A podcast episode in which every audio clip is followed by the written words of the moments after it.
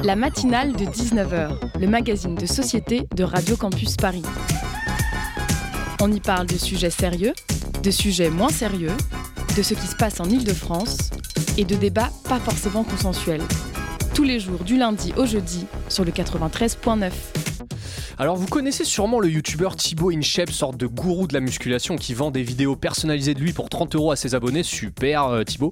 On va pas se mentir, je le déteste très fort, hein, vous l'aurez compris. Je préfère le dire d'emblée, histoire de bien être subjectif comme ça, on n'en parle plus. Mais ce que j'ai découvert ce dimanche a encore plus renforcé mon sentiment de dégoût par rapport à ce mec.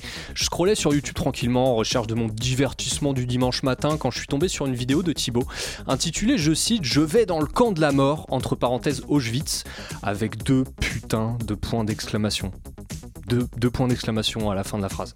Déjà, même avant de lancer la vidéo, rien que le concept de faire une vidéo type vlog dans un camp de la mort, je trouvais ça moyen hein, en termes d'éthique, surtout que le gars a dû se faire un petit pécule bien sympa par-dessus le marché, vu que la vidéo a été vue près de 7 millions de fois. Mais en ouvrant la vidéo, car oui, je l'ai regardé pour vous éviter de le faire, j'ai été encore plus stupéfait. Le gars commence sa vidéo littéralement devant le camp, en criant, je cite, tout enthousiaste. Hein. il était super enthousiaste, il dit Damn la team shape Sa phrase fétiche de. Damn la team shape c'est un plaisir de vous parler aujourd'hui. On est toujours en Pologne, devant le camp d'extermination d'Auschwitz, sur ce ton, avec cette intonation. C'est impossible de faire ça. Le mec pouvait pas y aller juste pour s'instruire. Il fallait qu'il fasse une vidéo en promotion de sa personne, en mode gueudin, complètement trop content d'être là. Deuxième chose qui m'a énervé sur Thibaut Inchep, car oui, il y a une deuxième chose, on n'a pas fini avec ce gars. J'ai découvert dimanche qu'il avait fait il y a un mois une vidéo titrée Vladimir Poutine à la salle de sport en pleine guerre en Ukraine, dans laquelle il enchaînait ses phrases lunaires, je cite Bravo, monsieur Poutine, pour votre entraînement. Par contre, ce qu'on aimerait avant tout, monsieur Poutine, c'est la paix. Et pour vous qui regardez ma vidéo YouTube et qui souhaitez perdre du poids ou prendre de la masse, tout se passe sur notre application de rencontre de sport. Waouh, je me suis trompé. Tout, se passe sur notre application de sport ShapeU. Il a ensuite supprimé sa vidéo suite à de nombreux commentaires la dénonçant, normal, en disant sur Twitter Désolé pour ma maladresse sur ma vidéo chaîne secondaire, j'ai retiré la vidéo YouTube. Merci pour vos messages, je ferai attention la prochaine fois. Bah ouais, mec, en fait, fais attention. bref, bref. Ce qui me rend fou, c'est que ce genre de contenu fasse des millions, des millions de vues à chaque fois, quoi. Il y a tellement de possibilités sur YouTube de catégories sombres à explorer, de vidéos de chats hyper excités à regarder, que ça me chagrine que ce mec fasse tant de watch time. J'aurais encore tant de choses à dire sur lui, notamment des tweets racistes datant de 2012 entre autres. Bref, bref, on pas, on va pas en parler. Mais le temps me manque, autant consacrer celui qu'il nous reste à des sujets plus intéressants. On démarre.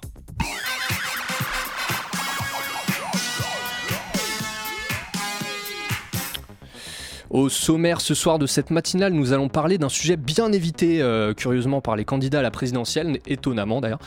Euh, le coût social de l'addiction s'élève à 250 milliards d'euros par an et pourtant on a l'impression que les choses ne bougent pas ou très peu. On en parlera avec Myriam Savi, directrice de plaidoyer pour l'association Addiction France dans notre grand sujet.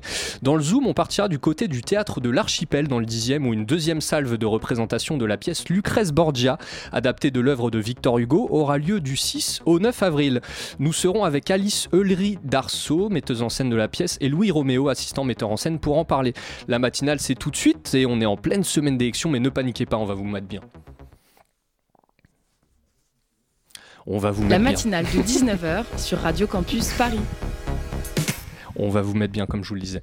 Alors je le disais à l'instant dans le sommaire, le coût social de l'addiction s'élève à 250 milliards d'euros par an. Avec une donnée si élevée, on pourrait penser qu'au moins un ou une des candidates à la présidentielle se serait emparée du sujet, de sujets sanitaires de premier ordre, mais il n'en est rien. Ce soir, nous recevons Myriam Savy. Bonsoir. Bonsoir.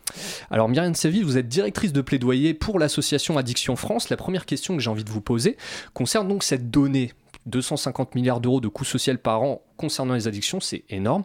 Comment on en arrive à cette donnée déjà et surtout pourquoi c'est trop? Alors 250 milliards d'euros de coûts sociaux euh, liés aux, addictions, effectivement, c'est un chiffre qui est énorme et qui en fait recouvre différents, euh, différents coûts. Euh, tout d'abord, le coût pour les finances publiques. Euh, concrètement, les maladies euh, liées euh, à la consommation d'alcool ou de tabac, ça a forcément un coût sur les finances publiques parce que ça, ça va amener à des dépenses de, santé. et puis également, dans ce coût social, on, prend aussi toutes les dépenses qui sont, qui sont liées ou les, le coût des vies perdues. C'est-à-dire que on va former des personnes, elles vont avoir un emploi et en fait, elles vont mourir trop tôt trop jeunes, euh, alors qu'elles auraient pu encore contribuer pour la société. Et ça, c'est ce qu'on appelle le coût social, et c'est ce qui a été mesuré par un économiste, Pierre Kopp, euh, qui en est venu à dire que le coût social du tabac, c'est 120 milliards, le coût social de l'alcool, c'est 120 milliards, et le coût de toutes les autres drogues, on est autour de 9 milliards. Donc nous, on a arrondi à 250 milliards d'euros, ce qui est un chiffre effectivement énorme. Donc le tabac et l'alcool sont quand même restent majoritaires le tabac et l'alcool, ce sont euh, euh, les deux euh, grandes substances psychoactives qui sont majoritairement consommées en France, et donc forcément, les coûts sociaux liés à ces deux substances sont énormes. Malgré ces données, l'État et les candidats en lice à la présidence semblent très prudents quand il s'agit de dénoncer ce, phénomène. Pourquoi on, ne voit pas pardon, plus de candidats ou de candidates s'emparer du sujet? Pourquoi c'est dangereux pour eux? Eh bien parce que quand on a parlé des 250 euh, milliards d'euros, on a bien vu que 240 milliards, c'est l'alcool et le tabac. Or, sur euh, ces deux substances, on a des lobbies qui sont extrêmement forts, le lobby du tabac, le lobby de l'alcool. Alors, on sait pour le tabac, ça a été prouvé à maintes reprises, il y a eu des films, etc. Pour l'alcool, euh, c'est peut-être un peu moins visible, ou en tout cas, c'est un peu moins bien perçu, même si les choses évoluent. mais l'influence des lobbies de l'alcool et du tabac sur les décisions publiques sont énormes. Et et, on voit en fait des, hommes et des femmes politiques qui sont toujours attachés à un terroir. Euh, or, en France, on a par exemple le vin, hein, qui mhm. est euh, produit presque sur l'ensemble des territoires français. Donc c'est assez difficile pour euh, les politiques de pouvoir s'élever contre, contre l'alcool, contre l'industrie de l'alcool qui produit sur, le, sur leur territoire. et donc il y, a des, il y a des intérêts électoraux derrière qui sont difficiles à, à contrer. Et donc pour, pour les politiques, c'est compliqué. Mais, mais, justement, vous parliez du fait que la France est un pays très, euh, très chauvin quand il s'agit de sa culture euh, culinaire, quand il s'agit de sa culture vis-à-vis de l'alcool aussi. Euh, j'ai un peu l'impression, moi, que c'est peine perdue, quoi, que la France avec la culture qu'on se trimballe de on est des viandards, on aime la bonne bouffe, on aime le bon vin, etc où est-ce qu'on se situe? Ma question est vraiment où est-ce qu'on se situe par, par rapport aux autres pays européens concernant l'addiction au tabac et à l'alcool? Est-ce qu'on est mieux ou moins bien? Est-ce que vous avez des données là-dessus? Alors on est plutôt moins bien euh, dans les moins bons élèves euh, en Europe en termes de consommation. Euh, si je prends l'alcool, on est l'un des plus gros consommateurs d'alcool en Europe, mhm. même si on a quelques pays en Europe de l'Est qui vont consommer un peu plus que nous, mais on est quand même plutôt en queue de peloton. et sur le tabac aussi, il y a eu quand même des efforts très importants qui ont été faits sur, sur le tabac avec une baisse quand même significative. Mais par exemple, on a des problèmes pour arriver à toucher les catégories les plus populaires, euh, qui sont les catégories qui ont le moins baissé euh, leur consommation, alors que dans le reste de la population, et notamment euh, dans les catégories sociales plus élevées, la consommation de tabac a, fortement diminué. Mhm. Et alors, vous avez parlé des lobbies du tabac et de l'alcool, notamment, qui demeurent encore très puissants et très influents. Existe-t-il néanmoins un moyen d'agir pour l'État de les contourner, ces lobbies, parce qu'on sait qu'ils doivent faire pression évidemment euh, sur, euh, sur les candidats et, l'actuel président d'ailleurs. Est-ce qu'il y a un moyen de, de, laisser de côté ces lobbies et de dire bon bah je vais agir? Parce que Macron on, sait ce qu'il fait. Il, il, essaie, il essaie de contenter tous ses électorats il essaie de contenter les lobbies. Est-ce qu'il y a un président à un moment ou un candidat qui va, euh, qui, qui va réussir à justement passer au-dessus de ces lobbies? Parce qu'on a l'impression que c'est impossible quoi bah, c'est tout ce qu'on espère, hein, arriver à, passer au-dessus euh, de ces lobbies et en tout cas de les cantonner à leur place. C'est-à-dire que mhm. nous, on n'a on, voit pas, on n'a pas de problème à ce que euh, les producteurs d'alcool défendent leurs intérêts en termes de, euh, voilà, s'il y a des mesures sur la fiscalité qui puissent faire valoir leurs arguments, etc. Par contre, ce que nous refusons et pourtant ce que nous constatons, c'est que les, les, producteurs d'alcool vont s'ériger en acteurs de la prévention et en fait vont essayer de euh,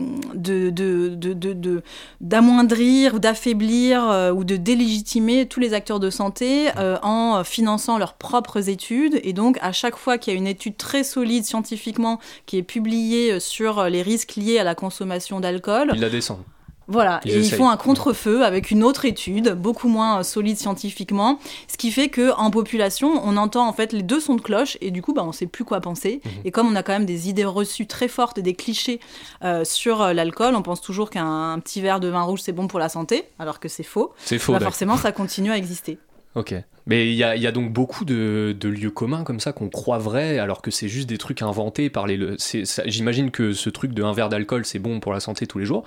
J'imagine que c'est un truc qui a été inventé par euh, les lobbies, non? C'est euh, à la base? Ça a été complètement inventé par les lobbies et ce qui est intéressant, c'est qu'on voit que dans d'autres pays, c'est pas le verre de vin qui est bon pour la santé. Par exemple, en Allemagne, c'est le verre de bière qui a des Ouais, bienfaits pour bah la oui, santé. Euh. En Écosse, c'est le whisky qui a des bienfaits pour la santé. Donc on voit bien que c'est le discours des alcooliers qui est promu et qui fonctionne, qui reste. Bah et oui, ça reste en plus. ouais. et c'est dans l'imaginaire collectif. Et à moins de travailler sur le sujet de l'addiction ou sur le sujet des risques pour la santé, On ne le sait pas. on ne le sait pas. Mais c'est très important, je trouve, de le savoir parce que c'est vrai que moi-même, je, je suis assez surpris d'entendre ça. Parce que très crédule que je suis, je pensais vraiment qu'un verre de vin par jour c'était bon. Parce que je me dis, il y a du raisin et tout, enfin, trop naïf. Mais, euh, mais moi aussi, je le bien pensais le savoir, avant de travailler savoir. Addiction France, je le pensais aussi. Ouais. Mais je crois que c'est vrai que toute la France doit le penser et c'est bien de, bien de le préciser. Alors, pour revenir à votre association, donc elle a émis quatre propositions principales pour lutter contre l'addiction. Est-ce que vous pouvez un peu les détailler, nous en parler plus longuement? Alors on a quatre propositions. Je vais commencer par euh, une proposition euh, peut-être un peu moins euh, concrète, mais en tout cas qui pour nous est très importante, c'est la question de la prévention et du financement de la prévention. On entend beaucoup les candidats dans les discours de campagne dire qu'il faut faire la prévention, sauf que la manière dont ils conçoivent la prévention, c'est pas la vraie prévention. C'est-à-dire que on, on consacre 98% des dépenses de santé à faire de la prévention en matière de dépistage, etc. Je ne dis pas qu'il faut pas faire, mais la vraie prévention, c'est la prévention bien en amont de l'arrivée euh, des maladies. Euh, et ce que euh, l'on voit, c'est que euh, cette prévention euh, institutionnelle, c'est-à-dire des campagnes d'information, financer des programmes qui vont vraiment permettre euh, de faire évoluer les choses, par exemple auprès des enfants, à l'école, euh, ce qu'on appelle par exemple le développement des compétences psychosociales, ça ne représente que 2% euh, des dépenses de santé, ce qui est évidemment trop peu. Donc ça, c'est la première mesure, hein, bien à avoir des vrais euh, euh, financements de la prévention à la hauteur des enjeux. Euh, on a une deuxième proposition qui concerne plus euh, le statut euh, des drogues. Et donc notre association, Addiction France, est pour une législation, une légalisation encadrée du cannabis. Pourquoi? Parce que la législation actuelle, basée sur la répression, ne fonctionne pas, elle coûte très cher. On va, on va y revenir. vous parlez notamment dans votre plaidoyer d'ineffic- d'inefficacité de la prohibition. Donc que le fait en tout et pour tout que d'interdire une substance, c'est presque contre-productif totalement. Est-ce que vous pouvez développer? Bah, la prohibition, on l'a vu aux États-Unis, la prohibition Ouais, de l'alcool dans les années 20, ça a été un, un échec euh, total. Les gens Euh, ont plus bu, quoi. Ils ont plus bu, en tout cas, ils ont beaucoup bu. euh, ils ont bu parfois de l'alcool frelaté, donc dangereux pour la santé, Ouais. encore plus dangereux pour la santé. Et puis surtout, ça a conduit à un développement massif des mafias et des trafics. euh, ce Donc qui du crime. Voilà, donc nous, on n'est pas du tout pour euh, une prohibition ni du tabac, euh, ni, euh, ni de, ni de l'alcool, et ni euh, du cannabis. Euh, ce qu'on souhaite, c'est une légalisation, mais encadrée, avec des règles, pour Mhm. avoir justement un système qui va permettre de contrôler la qualité des produits. Aujourd'hui, on ne sait pas ce qu'on consomme. Les consommateurs de cannabis... Surtout avec sont- le, enfin avec le shit. Excusez mon, pardon my French, mais avec le shit, on, on sait jamais ce qu'on fume en final. Mais on n'a aucune...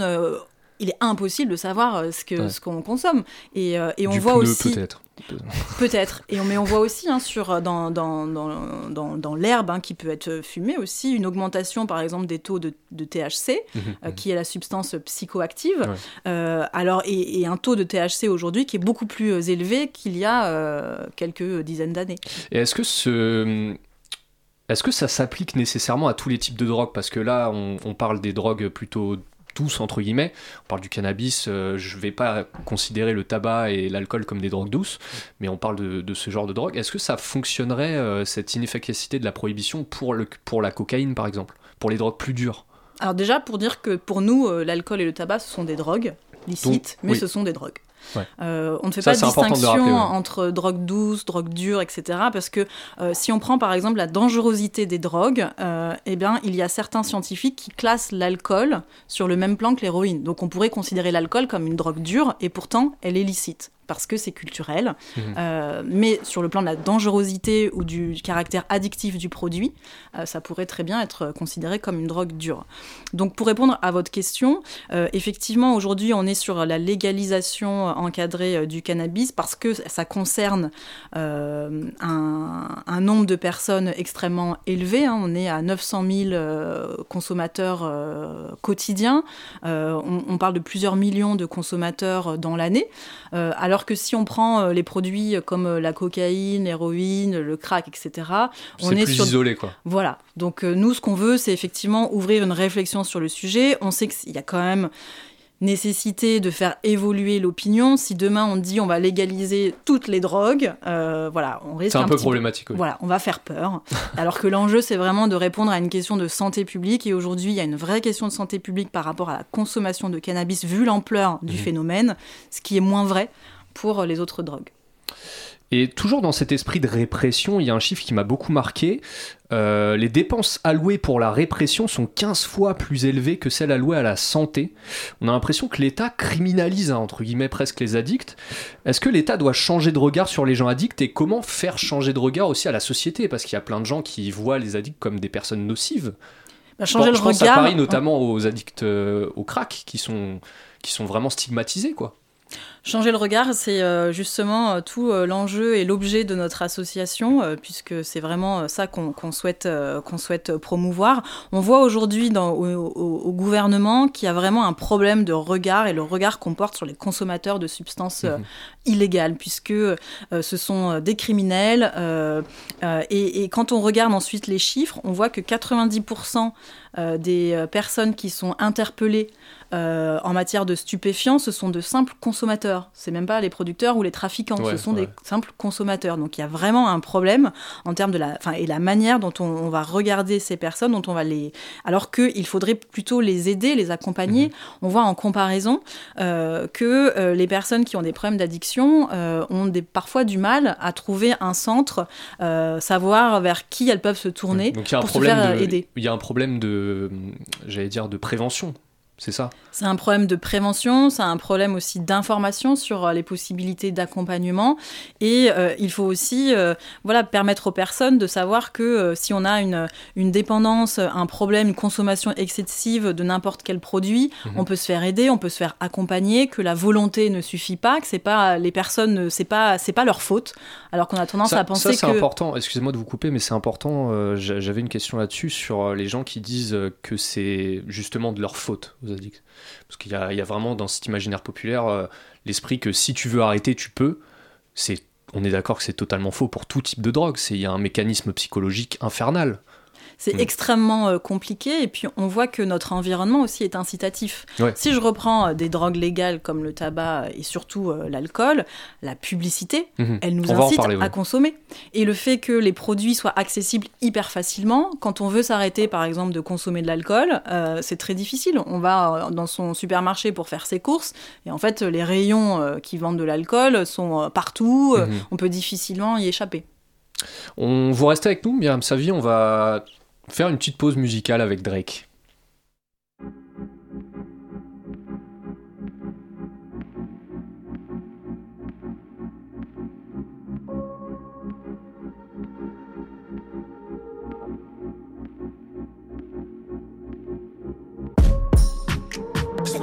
Right now, girl. Where you going? It's about us right now, girl. Where you going? I'm with you.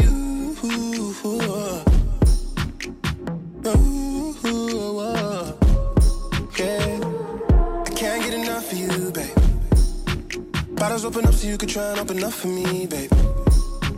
MIA in the MIA, you do you, girl. The haters gon' hate, cut them off like you a sensei, girl.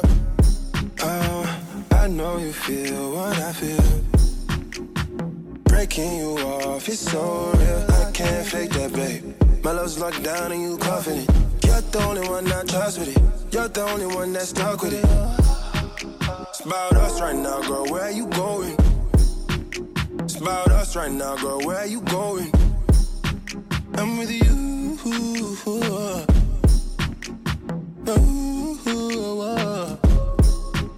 It's about us right now, girl. Where you going? It's about us right now, girl. Where you going? Yeah, I'm with you.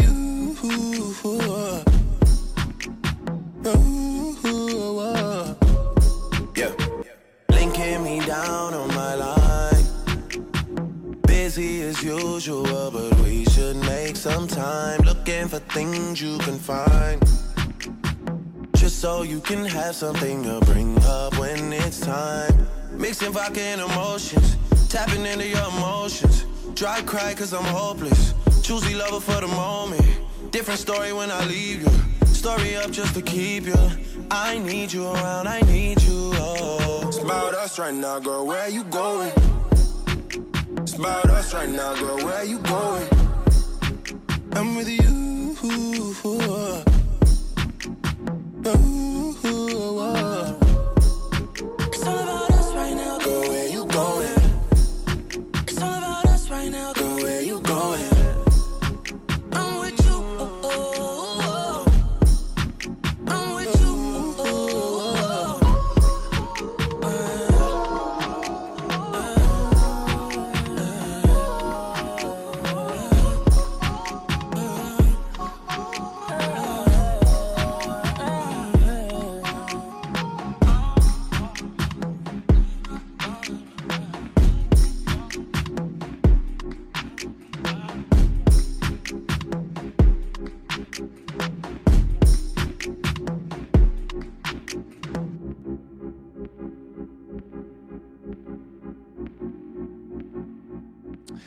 C'était With You de Drake et Party Next Door.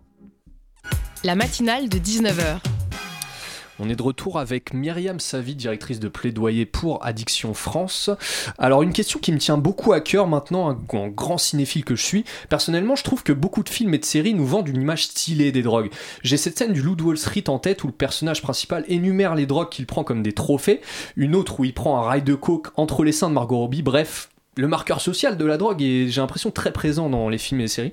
Qu'est-ce qu'on peut dire à des jeunes qui n'ont pas tous les codes euh, pour éviter de tomber dans cette prise de drogue qu'ils trouvent sexy au travers des films, au travers des séries? Bah, c'est tout le, c'est tout le, on va dire le talent hein, des, publicitaires et, de ceux qui euh, élaborent les stratégies marketing, hein, le placement de produits, euh, les mises en situation. euh, forcément, bah, ça va inciter après à, consommer des produits parce que on envoie une image valorisée, valorisant. Donc forcément, après, on a envie. Euh, on a envie d'essayer. Donc, euh, ce qu'on peut dire, euh, en tout cas à Addiction France, c'est essayer de comprendre en fait les ressorts et la manière dont on peut être instrumentalisé, voire manipulé par les industriels. Alors c'est un peu moins vrai pour euh, les substances euh, illicites puisqu'il n'y a pas aujourd'hui euh, de marques, etc. Mais quand on regarde le tabac euh, ou l'alcool, on voit très souvent des marques. Donc c'est du placement de produits Euh, et c'est aussi pour véhiculer des, des standards de consommation. C'est normal qu'après le boulot, euh, euh, bien quand on est une femme, on va ouvrir une, euh, une bouteille de vin blanc, on va servir un verre, c'est automatique. Et donc après, euh, bah, quand on est euh, jeune, on est euh, particulièrement sensible à ce type d'image. Et forcément, on va vouloir reproduire ce qu'on a pu voir euh, euh, à la télévision ou au cinéma. Euh, vous faites également le lien entre jeunesse, précarité et addiction avec ce chiffre effarant 56%, perso- 56% pardon, des personnes en difficulté financière trouvent difficile de maîtriser certaines consommations en période de confinement, notamment, vous en avez parlé. Ça voudrait dire que la catégorie sociale d'un individu déterminerait sa, sa consommation de drogue finalement, que, que, que si on est pauvre, on a plus de chances de devenir addict, c'est ça que ça veut dire? Bah, on est inégaux en tout cas face, euh, face aux addictions. Il y a des déterminants euh, sociaux, culturels, il y a des déterminants génétiques aussi. Mais c'est vrai que les facteurs sociaux sont importants et, euh, et, et- quand on est en situation précaire, eh bien, on peut avoir des difficultés en termes de, de son environnement, la manière dont on évolue, etc. Donc on va être beaucoup plus perméable aux addictions et on va aussi être beaucoup moins euh, euh, sensible aux messages de prévention. Euh, c'est un peu ce que je disais tout à l'heure, c'est qu'il faut aujourd'hui développer des programmes de prévention avec les bons messages qui vont faire que euh, les personnes qui n'ont pas forcément euh, tout le bagage culturel vont arriver à les euh, recevoir, à les comprendre, à les intégrer et ensuite à faire évoluer leur propre comportement.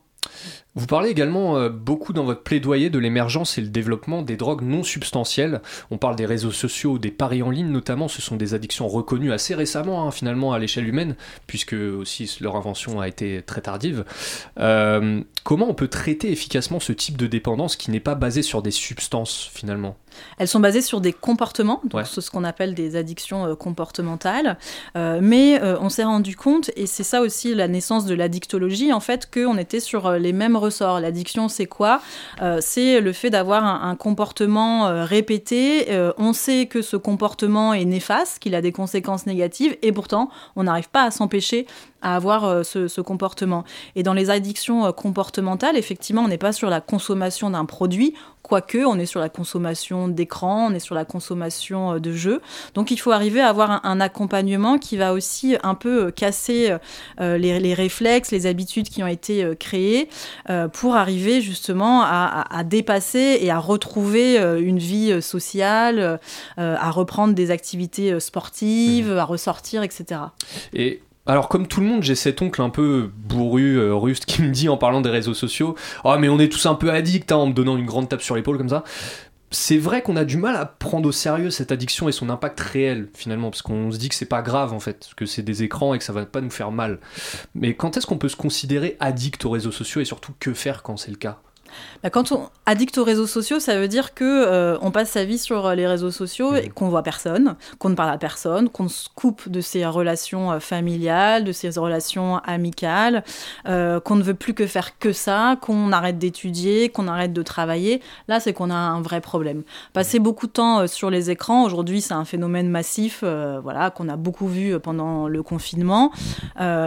C'est pas problématique en soi à partir du moment où on arrive, à partir du moment où on est, par exemple, quand on n'est plus confiné et qu'on peut ressortir dehors, bah, si on ressort dehors, forcément, on va réduire le temps qu'on va passer devant les écrans. Par contre, pour les personnes qui n'arrivent absolument pas à, à retrouver la vie qu'ils avaient avant, à se couper des écrans, là, effectivement, euh, il faut faire appel à des professionnels et on peut faire appel, par exemple, à des consultations jeunes consommateurs qui vont aider les personnes euh, et les jeunes euh, à pouvoir eh ben, un peu modifier leurs habitudes et, faire face à leur addiction. Et alors pour les paris sportifs, il y a un sujet très épineux, c'est la publicité, vous en avez parlé tout à l'heure. Euh, même si des petits messages du type jouer comporte des risques sont affichés en tout petit en bas de ces pubs, on reste quand même avec la nette impression que la pub nous vend une potentielle addiction quand même. Et est-ce que la solution pour contenir ce type d'addiction ne, serait- ne résiderait pas dans la, dans la réglementation de la publicité, de serrer un peu les vis? Vous, vous parlez de l'adaptation de la loi E20 notamment? Oui, alors vous avez utilisé les bons mots. Nous, on parle de marketing de l'addiction Ouais. avec euh, la publicité. Et pour les paris sportifs, euh, euh, c'est c'est assez, euh, enfin, c'est assez euh, euh, visible. Euh, on se rend compte que là, on est sur une, euh, une, un, un cadre euh, réglementaire qui est beaucoup plus euh, souple que la loi E20 euh, qui réglemente euh, la publicité pour l'alcool et qui interdit la publicité euh, pour euh, le tabac. Euh, sur les paris sportifs, euh, jusqu'à euh, très récemment, à peu près tout était euh, permis. Donc, on a vu vraiment des campagnes de publicité euh, qui euh, disaient euh, Paris, tu vas devenir riche, euh, du coup, tu pourras faire plein de cadeaux à ta maman.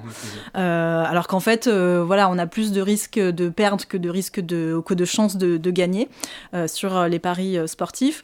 Donc, pour nous, il est vraiment important de mieux réglementer cette publicité et, de faire en sorte que on soit ok sur le fait qu'on puisse faire un petit peu de publicité pour dire qu'il y a des marques qui existent et encore que on peut se poser la question si c'est important ou pas de, faire connaître ces marques, mais surtout qu'on reste sur des contenus et des, des natures de campagne qui restent assez neutres, assez sobres et surtout qui n'associent pas le pari à la réussite euh, sociale ou à la réussite euh, financière euh, parce qu'encore une fois on n'est absolument pas sûr de gagner et c'est pas parce qu'on joue plus qu'on a plus de chances de gagner.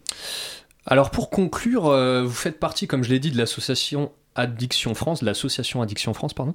Euh, Pouvez-vous nous en parler un petit peu plus de cette association et de ce qu'elle fait pour les personnes dépendantes? Alors Addiction France, c'est une association euh, qui a aujourd'hui 150 ans, Euh, donc on n'est pas euh, tout jeune, mais une association qui a vraiment évolué avec son temps, qui à la base a été créée par Pasteur Mhm. sur les pour réduire en fait les problèmes liés posés par l'alcoolisme et qui donc s'est s'est développée, a évolué, qui aujourd'hui intervient sur toutes les addictions.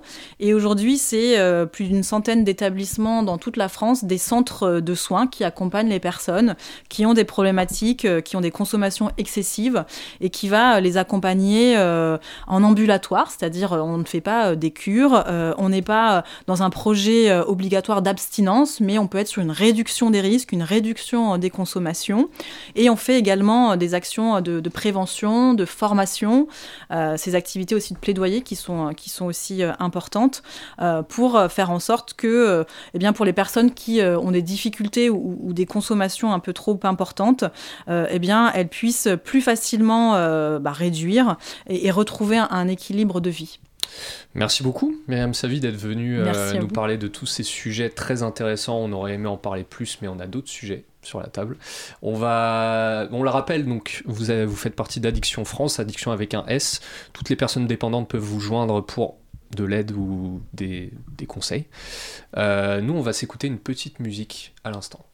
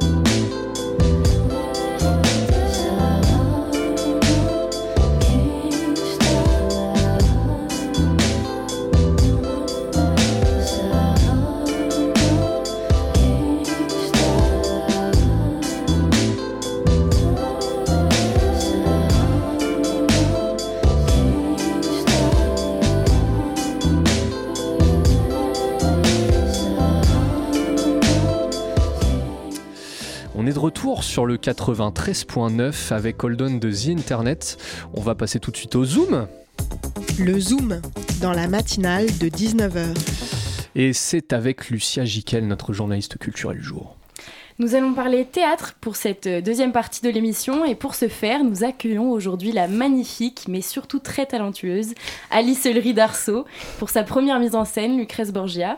Avec nous également ce soir, son assistant metteur en scène, le brillant Louis Roméo.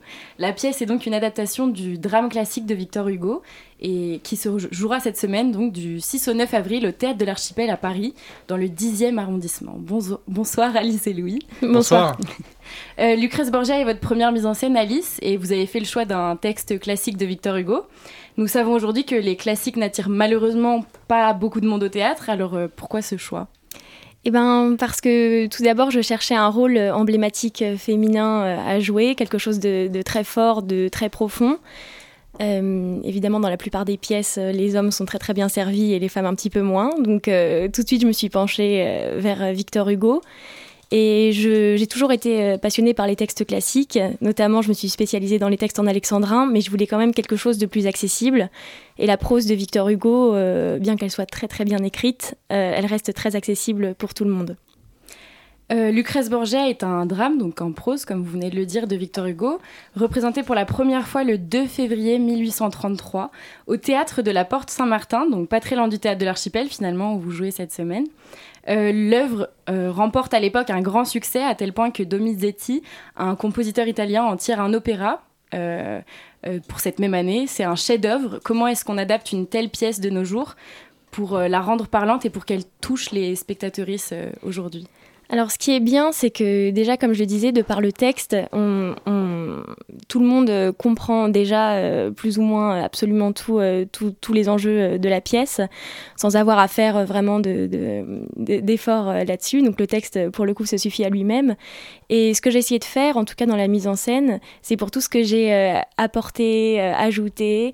j'ai essayé d'incorporer de la danse et surtout un énorme choix de musique moderne et ancienne, un peu pour euh, comme pour brouiller les pi- brouiller pardon euh, brouiller les pistes et euh, qu'on se perde justement dans, dans l'époque dans laquelle on est.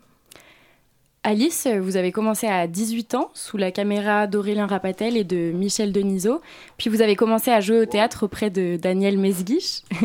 Quand est-ce que le, proje- le projet Lucrèce Borgia est né et comment et pendant combien de temps est-ce que vous avez écrit cette adaptation?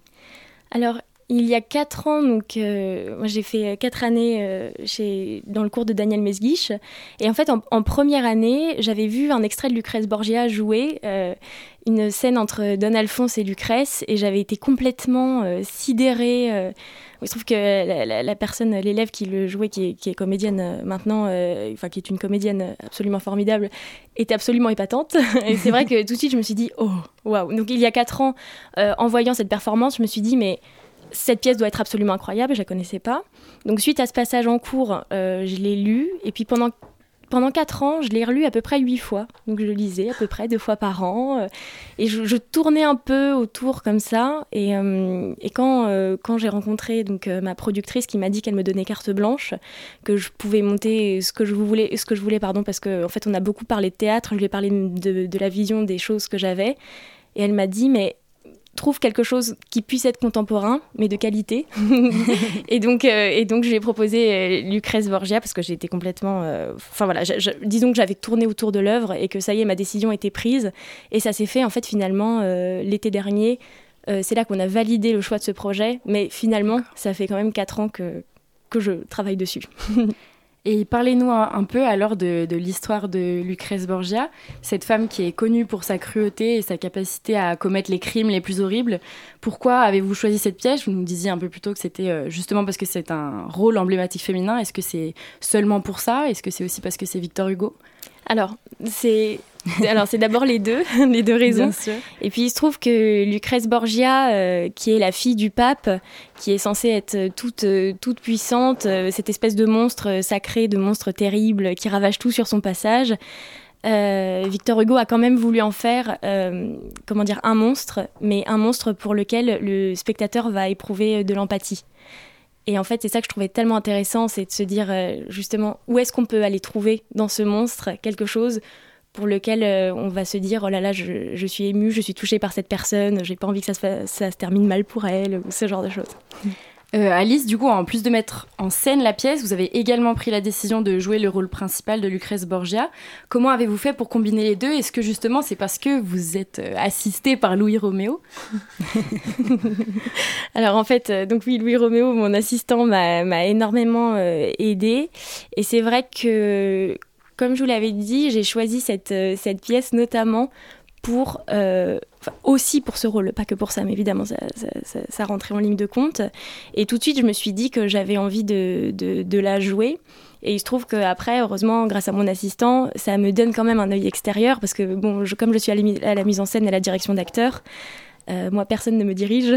Donc, on a, on a trouvé avec Louis euh, une sorte de, système où, euh, où justement j'ai des retours comme les autres comédiens, sauf que là, on le fait, on le fait tous les deux à la fin de la représentation à chaque fois. Donc, ouais, il m'a vraiment aidé à construire ce personnage. Vous jouez donc avec quatre autres comédiens, Grégoire Gounod, Charles Gabriel, Martin Graille et Basile Tessé. Vous êtes euh, d'horizons super différents, de formations différentes et d'âges différents. Comment est-ce que la troupe s'est formée et comment est-ce que vous avez rencontré aussi du coup, euh, enfin Louis, comment est-ce que vous avez rencontré euh, Alice? Eh ben, on s'est rencontrés en cours. On s'est rencontrés en cours De chez Daniel Daniel, Mesguich. Exactement. Euh, et, et puis on a, on a vite accroché, on a tourné ensemble euh, un court métrage. et puis on n'a on a pas eu l'occasion de jouer ensemble. Et jusqu'à présent, toujours pas. Mais euh, mais il y a une, il y a quand même, eu- pardon. Oui, ça viendra. Ça viendra, j'espère, j'espère. Mais euh, mais il y a quand même une belle entente et puis on s'est retrouvé, on s'est retrouvé en début d'année où euh, où je suis venu la voir euh, euh, pour lui proposer mon aide sur sur le projet. Voilà. Et en fait, on est donc on s'est rencontrés dans la même formation.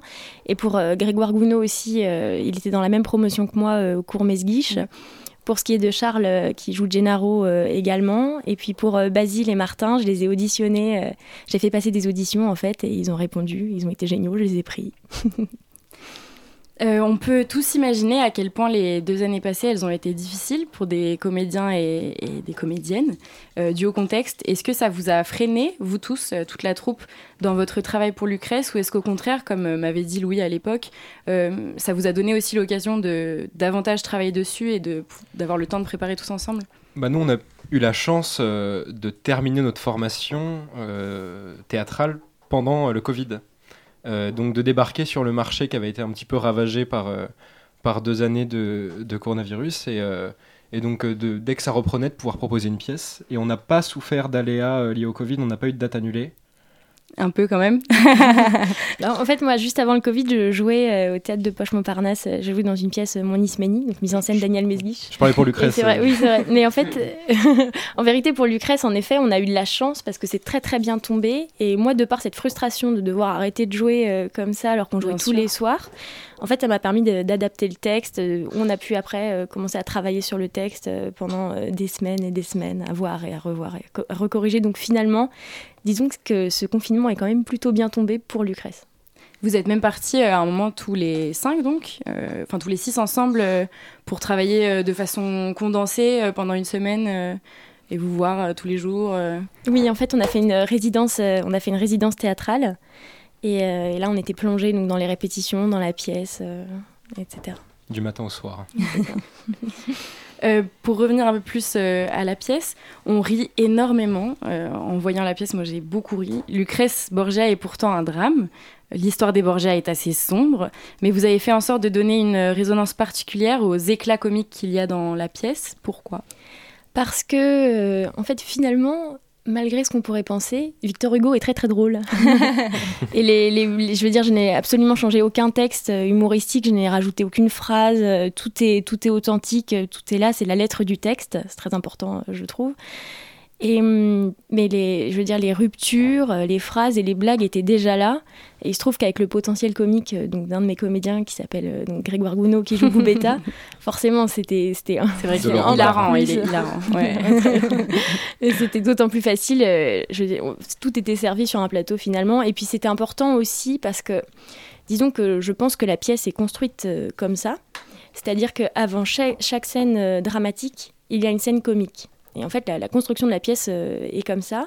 Et en fait, comme pour, ce serait comme pour laisser respirer le spectateur, comme pour lui montrer que non, non, mais attendez, ça va bien se passer. Et puis, pour retomber trois fois plus bas à chaque fois qu'un un euh, surprendre tragique. aussi. Voilà, c'est ça. On pense avoir un peu de répit et puis vlan. Exactement. C'est ça. Euh, on retrouve dans la pièce un, habile entremêlement des arts, vous en parliez plutôt Alice, puisqu'il y a également de la danse. Les comédiens et vous-même êtes formés euh, en danse. Pourquoi est-ce que vous avez choisi de mêler cette autre forme d'expression euh, à votre pièce? Est-ce que c'est parce que vous êtes danseuse vous-même? Oui, alors en fait, donc moi j'ai fait euh, 18 ans de danse, donc depuis que je suis petite j'en fais en fait, et moi je ne conçois pas le théâtre sans, sans le corps, sans, la danse, et il se trouve que, Charles Gabriel était petit rat de l'opéra. Donc euh, on s'est rencontrés aussi comme ça en parlant de danse euh, à la base aux origines.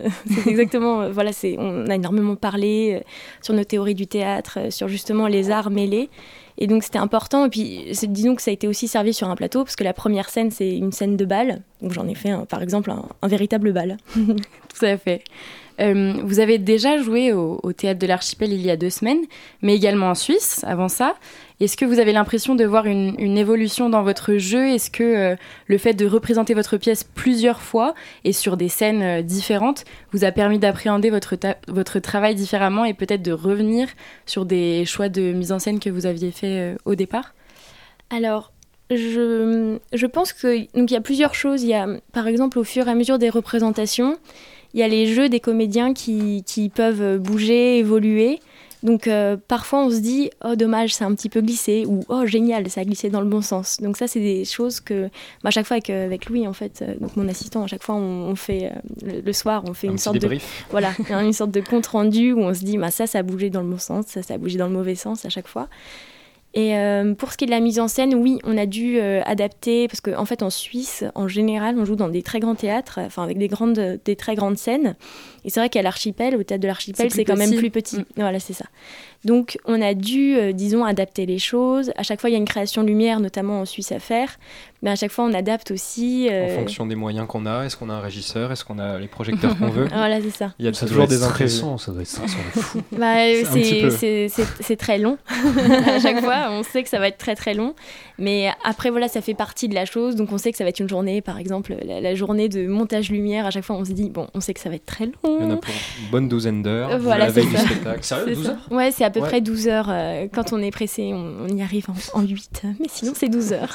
C'est long. C'est- très long. C'est très long. Ça paraît long, Oui. comme ça. Exactement. Mais après, voilà. Mais ce qui est bien, c'est qu'on est surpris par, euh, par les effets. Parce que qui dit à chaque fois nouveau projecteur, nouveau montage, et ben à chaque fois, on- ça crée quelque chose de nouveau.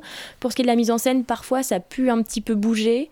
En fonction des contraintes de la salle, de sa taille. voilà. euh, à l'archipel, on joue avec un plateau qui a un- une espèce de, de grand poteau euh, en plein centre de la scène, donc on a dû adapter un petit peu. euh, mais des, des retours qu'on en a eu, on s'en est plutôt bien sorti. Voilà. Oui, en fait, on, on remarque pas euh, qu'il y a eu des changements. C'est vrai que vous, vous nous l'avez dit après, mais euh, nous, euh, en tant que spectateurs, euh, on voit absolument pas les changements que vous avez faits. Bah, tant mieux. Tant mieux. Faire croire à chaque fois que, C'est que, que Tout tout, était était fait exprès. Voilà, exactement. Eh bien, euh, merci infiniment. C'était un vrai plaisir de vous avoir. Pour nous rappelons euh, à nos auditoristes que la pièce Lucrèce Borgia se jouera du 6 au 9 avril au Théâtre de l'Archipel à Paris dans le 10e. Je vous invite vivement à prendre vos billets, d'autant plus que si vous êtes étudiante ou étudiant et que vous dites que vous venez de la part de Radio Campus Paris, vous bénéficierez d'un tarif réduit à 15 euros au lieu de 22. Et si ça, ça ne vous suffit pas, après chaque représentation, les comédiens et la comédienne vont boire un verre avec les spectateuristes qui sont chauds pour discuter de la représentation. Merci encore, Alice et Louis, d'avoir été avec nous ce soir. Avec Merci plaisir. C'était le Zoom? La matinale de 19h, c'est fini pour aujourd'hui. L'occasion pour moi de remercier toutes celles et ceux qui l'ont fait avec moi. Michael Adarva à la réalisation, Lu- Lucia Giquel au Zoom. Merci égal- également pardon, à nos invités Myriam Savy pour Addiction France, Alice Eulery d'Arceau et Louis Roméo pour la pièce Lucrèce Borgia que vous pouvez aller voir au théâtre de l'Archipel du 6 au 9 avril. J'aimerais aussi vous annoncer qu'à soirée spéciale, émission spéciale sur Radio Campus Paris, puisque nous serons avec vous de 19h à 21h pour suivre le premier tour de l'élection ce dimanche 10 avril. On parlera de plein de choses et on réagira évidemment à chaud aux résultats euh, de l'élection en espérant, en espérant que Mélenchon passe. Désolé, désolé, je m'égare. Euh, donc écoutez-nous sur le 93.9 euh, dimanche à 19h. D'ici là, portez-vous bien et à très vite.